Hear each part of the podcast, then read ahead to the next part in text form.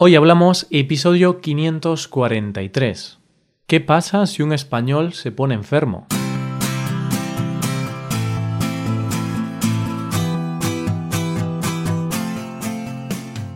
Bienvenido a Hoy Hablamos, el podcast para aprender español cada día. Ya lo sabes, publicamos nuestro podcast de lunes a viernes. Puedes escucharlo en iTunes, en Android o en nuestra página web Recuerda que los suscriptores premium pueden acceder a la transcripción completa del audio y a una hoja con ejercicios para trabajar vocabulario y expresiones. Hazte suscriptor premium en hoyhablamos.com. Buenos días, querido oyente, ¿cómo estás? ¿Qué tal? Espero que estés bien, al menos que estés bien de salud. Tener una buena salud es muy importante, pero hay veces que nos ponemos enfermos. ¿Y qué ocurre en ese caso? Pues tenemos que ir al hospital o al médico, claro, aunque el proceso o la organización de esto depende de cada país, ¿verdad?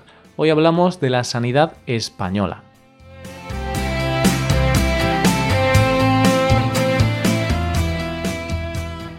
El otro día estaba hablando con un amigo mío que vive en Nueva York y me contaba que le dolía la espalda.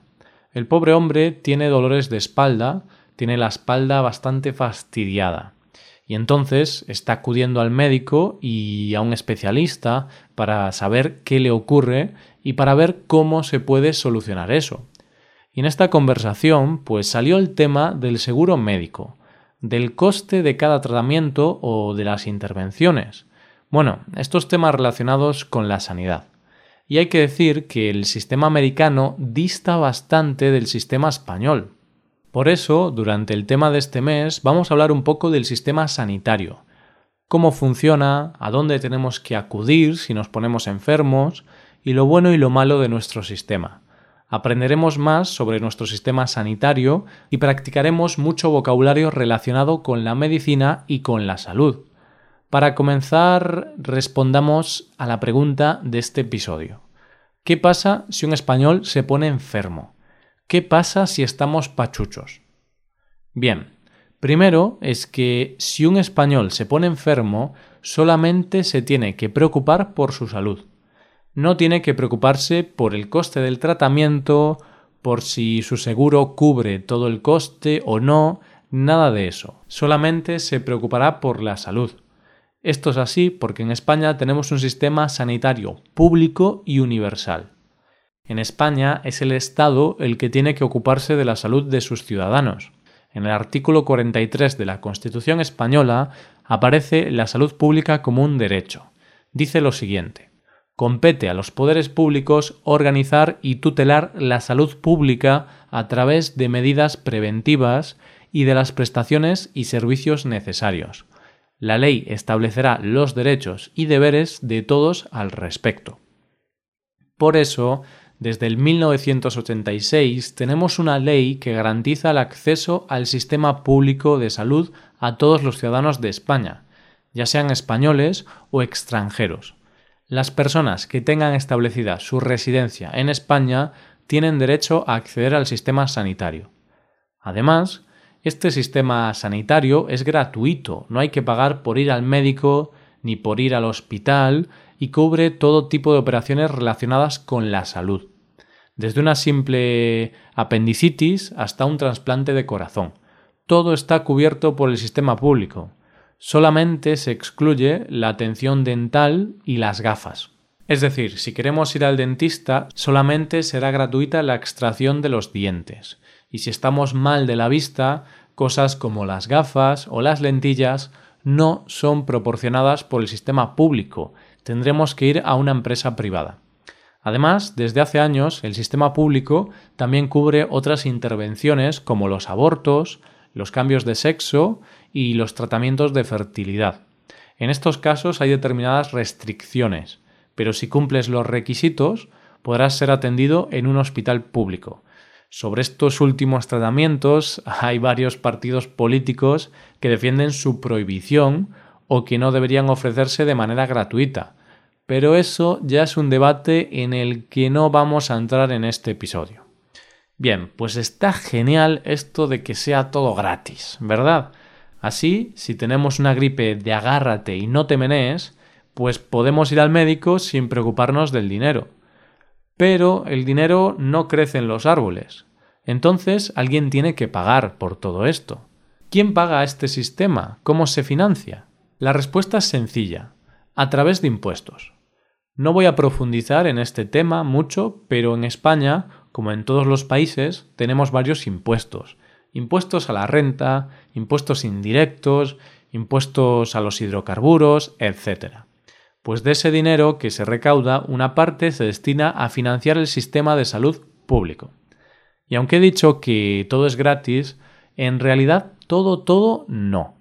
En el caso de los medicamentos hay que pagar una parte, no son completamente gratis. Cuando estás hospitalizado sí que recibes las medicinas gratis, pero en los demás casos hay que pagar una parte. Y según tu situación laboral y según tus ingresos tendrás que pagar más o menos. Los desempleados sin ingresos reciben los medicamentos gratis. Los pensionistas, los jubilados, tienen que pagar un porcentaje según sus ingresos con un tope máximo de 18 euros al mes. Si reciben la pensión mínima, los medicamentos son gratis también. En el caso de los trabajadores o de las personas con ingresos, tienen que pagar un 40, 50 o 60% del coste dependiendo de sus ingresos.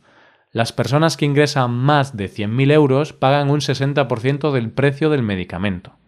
Eso sí, en todos estos casos también existe el límite mensual de 18 euros al mes en ningún caso pagarás más de 18 euros al mes por los medicamentos.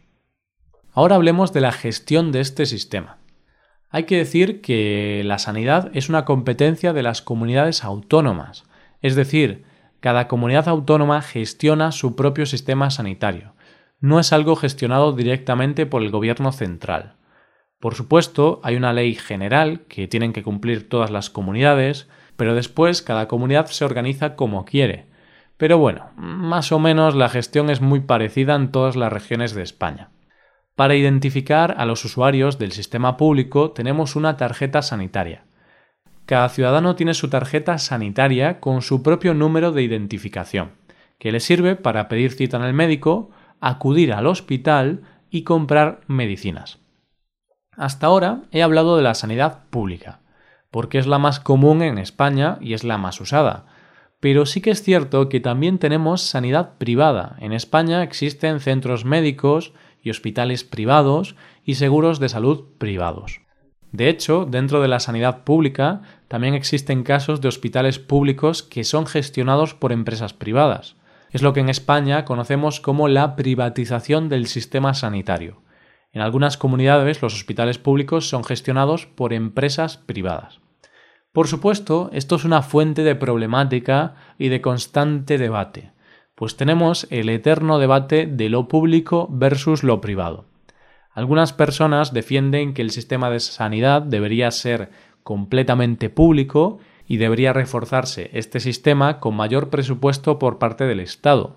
Por otro lado, otras personas defienden que el sistema público es ineficiente en muchas ocasiones, y por eso debería fomentarse el sistema privado, permitiendo la gestión de los hospitales públicos por parte de empresas privadas y dando más facilidades y libertad a las empresas de este sector. Para ver la diferencia entre las dos partes, te cuento algunos datos sobre la sanidad privada. El sector sanitario privado llevó a cabo el 29% de las intervenciones quirúrgicas y atendió el 23% de las urgencias. En España hay 9,7 millones de personas que tienen un seguro de sanidad privado.